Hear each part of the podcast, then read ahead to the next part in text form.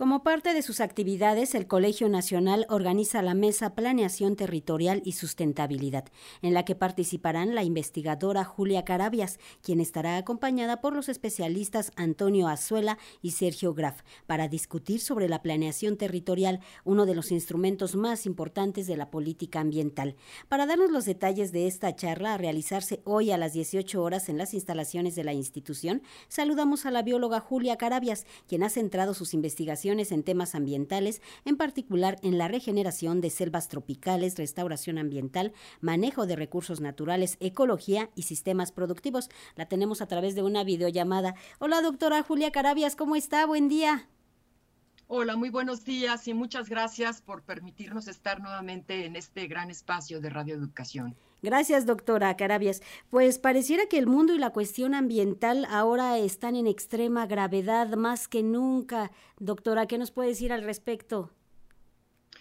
Bueno, como lo hemos venido diciendo ya en los últimos años, desde la ciencia, las organizaciones de la sociedad civil, eh, estamos transitando en una situación muy compleja en el mundo porque estamos alterando, sin duda alguna, y la evidencia científica lo ha demostrado, que hay una alteración al funcionamiento de los sistemas eh, que rigen al planeta, eh, tanto desde su parte atmosférica, de agua, de la biosfera, del suelo. Eh, ha habido una enorme cantidad de información y de discusión sobre estos temas y también lo que hemos tratado de apuntar y en el Colegio Nacional hemos hecho contribuciones en ese tipo de reflexiones, es que todos estos problemas tienen una salida, tienen soluciones y que la propia ciencia nos las está apuntando, al igual que la gestión, la movilización de la gente, la participación social de las eh, comunidades, estamos llegando a eh, visualizar un tránsito que sí es viable. El problema son los tiempos. Vamos mucho más rezagados de lo que la velocidad del deterioro eh, aumenta. Y es por ello que eh, una de las reflexiones que se ha quedado atrás, que no hemos analizado suficiente, que no está suficientemente visibilizada, es que para atender los grandes temas, el del cambio climático, el de la pérdida de biodiversidad, el de la disminución de agua disponible, el de erosión de la tierra, hay instrumentos, hay políticas, eh, hay eh, indicadores muy claros de cómo podemos avanzar y qué es lo que debemos de hacer. Pero eso no se está uniendo con una visión territorial.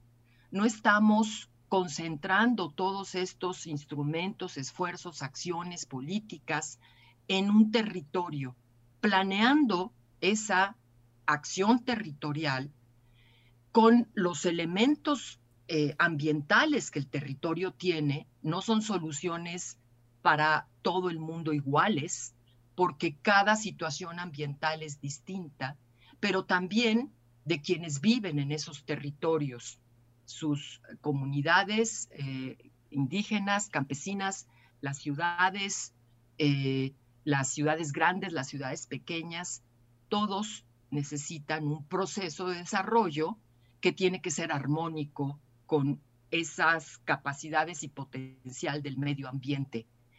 El instrumento que ayuda a eso es precisamente el de la planeación territorial. En la ley mexicana tenemos eh, un instrumento que se llama el ordenamiento ecológico del territorio, pero también están los ordenamientos urbanos. También hay otros instrumentos que permiten planeación, las áreas naturales protegidas. La desarticulación de ello y la falta de eh, aplicación, de seguimiento y de cumplimiento no está permitiendo que avancemos en esa velocidad. Por ello es que el día de hoy hemos invitado a, dos expertos, uno que ha reflexionado eh, desde su formación académica, el doctor Azuela, que es, eh, sociólogo y, abogado, ha reflexionado en los ordenamientos vinculado al tema urbano, los ordenamientos ecológicos, los ordenamientos urbanos, que hay mucha contradicción en ello. otro de los expertos que nos acompañará, Sergio Graf, él es eh, em, ingeniero agrónomo que tiene mucha experiencia en lo rural, acaba de terminar su gestión eh, como secretario de Medio Ambiente en Jalisco y promovió el ordenamiento al nivel estatal. Tiene una enorme experiencia de cómo esto se puede aterrizar a los niveles estatales. Y vamos a articular varios de los otros instrumentos a los que me he referido, y esa es la charla con la finalidad de sentar ciertas pautas, bases de reflexión para poder acelerar este instrumento, ver cuáles son sus pros, cuáles son sus limitantes y cómo podemos fortalecerlos. Esa es la charla de hoy a las seis de la tarde en la sede del Colegio Nacional. También estaremos en el canal de, em, del Colegio Nacional, porque se va a transmitir esto por YouTube. Y eh, esperamos que todos los que nos están escuchando puedan asistir y tener una, un diálogo con el público también. Doctora Julia Carabias, ¿qué tanto se ha avanzado en este tema, en planeación territorial y a quién corresponde? A nosotros como ciudadanos, ¿cómo podemos hacer algo al respecto? La verdad es que se ha avanzado muy poco en, que sea un instrumento eficiente y eficaz. Em, se ha avanzado mucho conceptualmente se tienen metodologías. La universidad, la Universidad Nacional Autónoma de México, ha preparado mucha gente en el ordenamiento que han tenido la posibilidad de ejercerlo en campo, su conocimiento. Hay muchos ordenamientos realizados a los niveles, incluso comunitarios, aunque no están reconocidos en la ley, pero también a los niveles municipales, estatales y el ordenamiento general del territorio y el marino. Ha habido grandes esfuerzos eh, cuando ha habido funcionarios muy comprometidos en estos temas, eh, como el doctor Díaz de León, eh, como el doctor Bojorques, se ha avanzado mucho, pero después no hay seguimiento. Y cuando se generan contradicciones en el territorio con intereses locales, con agentes económicos que pues no les parece esas limitantes, entonces se empiezan a cambiar los ordenamientos a modo y eso, eso no nos sirve para nada. Eh, estamos rezagados, además, pues la política ambiental en la actualidad tiene una eh, un debilitamiento desde su parte normativa, institucional, con menos recursos económicos. Eh, entonces, es un tema que hay que acelerar y no tenemos nada que nos frene para hacerlo. Es una cuestión de voluntad política, existen los recursos humanos existe la necesidad y está la voluntad. Si el gobierno no lo hace, la sociedad tendrá que exigirlo.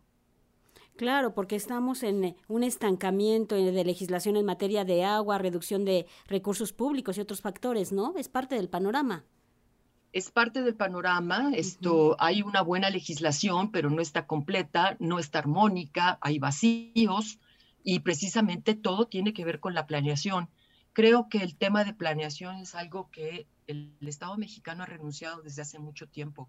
Y lo que creo que también es muy interesante es cómo el Poder Judicial se está involucrando cada vez más en estos temas.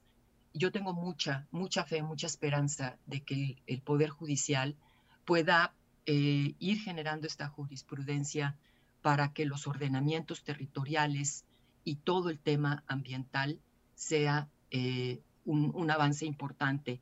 Ya hizo una sentencia importantísima la Suprema Corte de Justicia cuando hubo una controversia entre el área natural protegida de Tulum mm. y el ordenamiento urbano que pretendió sacar el municipio de Tulum.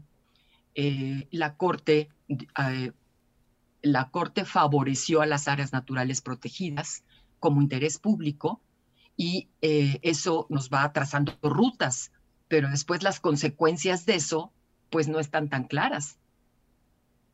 Doctora Julia Carabias, en cuanto a la planeación territorial y sustentabilidad, también nos gustaría que nos comentara si hay un ejemplo a seguir, o algún ejemplo de alguna ciudad, de algún estado, países supongo que son numerosos. Sí, em, Brasil tiene avances muy interesantes mm. sobre esto pero por eso es precisamente que vamos a analizar el caso de Jalisco. Tiene un avance muy importante. en, la península de, de Yucatán también ha habido avances importantes, pero son también de los que se enfrentan en situaciones de controversia. Incluso el tema del tren Maya no respetó el ordenamiento que había eh, establecido. Eh, y esto, pues, es lo que va haciendo que el instrumento se debilite porque no existe una autoridad que esté litigando y eh, dándole seguimiento y vigilancia. Por eso la Suprema Corte luego lo tiene que tomar. Sí, queda un precedente. Exactamente. Por eso vamos a analizar este y otros temas en ese sentido que, eh, que sí hay avances y hay muchos avances a los niveles territoriales de comunidades. Los ordenamientos territoriales comunidades son una gran solución. El problema es que después las instituciones de gobierno se topan con que hay un ordenamiento territorial comunitario de una comunidad que está exigiendo que los recursos económicos del gobierno estén invertidos en ese sentido del ordenamiento y las instituciones dicen, mis reglas de operación no lo permiten. Y entonces otra vez todo se rompe.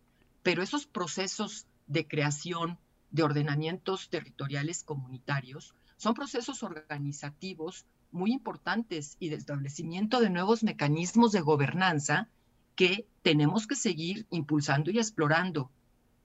Claro. Doctora Julia Carabias también hablará de su experiencia allá en la selva lacandona, un trabajo incansable que hace usted desde hace tiempo y que sin duda rinde frutos. Muchísimas gracias. Esto, hay una situación en estos momentos muy difícil de mucha falta de entendimiento. Si ustedes tienen la oportunidad de permitirnos la voz aquí con un poquito más de tiempo para hablar de la selva lacandona. En estos momentos hay contradicciones muy fuertes internas entre las comunidades eh, y no se está respetando a la etnia que es la, el pueblo originario, los lacandones. Eh, realmente hay un proceso de eh, avasallamiento de su cultura y de su territorio. Y es una situación que justamente en estos momentos se está debatiendo, eh, sobre todo localmente eh, en Chiapas, y sería muy importante poder entender más. En resumidas cuentas, yo lo que diría es la conservación de ese gran macizo forestal que es la selva, depende de que los lacandones tengan la integridad de su territorio y sean reconocidos plenamente en sus derechos como pueblo original. Una lucha de mucho tiempo, doctora. Sí, y de ello sobre todo de mucho desgaste. Eh, muchas generaciones han pasado y los lacandones empiezan a eh, ser muy minoría y como minoría el derecho que tienen no están siendo escuchados. Doctora Julia Carabias, gracias por, gracias por estar con nosotros. Por lo pronto los invitamos para que escuchen mucho más de este tema con la doctora Julia Carabias en propia voz hoy 24 de abril a las 18 horas en el Colegio Nacional Donceles 104 en el Centro Histórico y también se puede seguir por las plataformas digitales del Colegio Nacional en Facebook, Twitter y YouTube. Gracias doctora Julia Carabias por estar con nosotros. Siempre es un placer escucharla y platicar con usted. Al contrario, muchísimas gracias a usted por este espacio y a toda la audiencia por habernos escuchado. nos vemos en la tarde. Nos vemos. Buena tarde, buen día, doctora. Hasta pronto.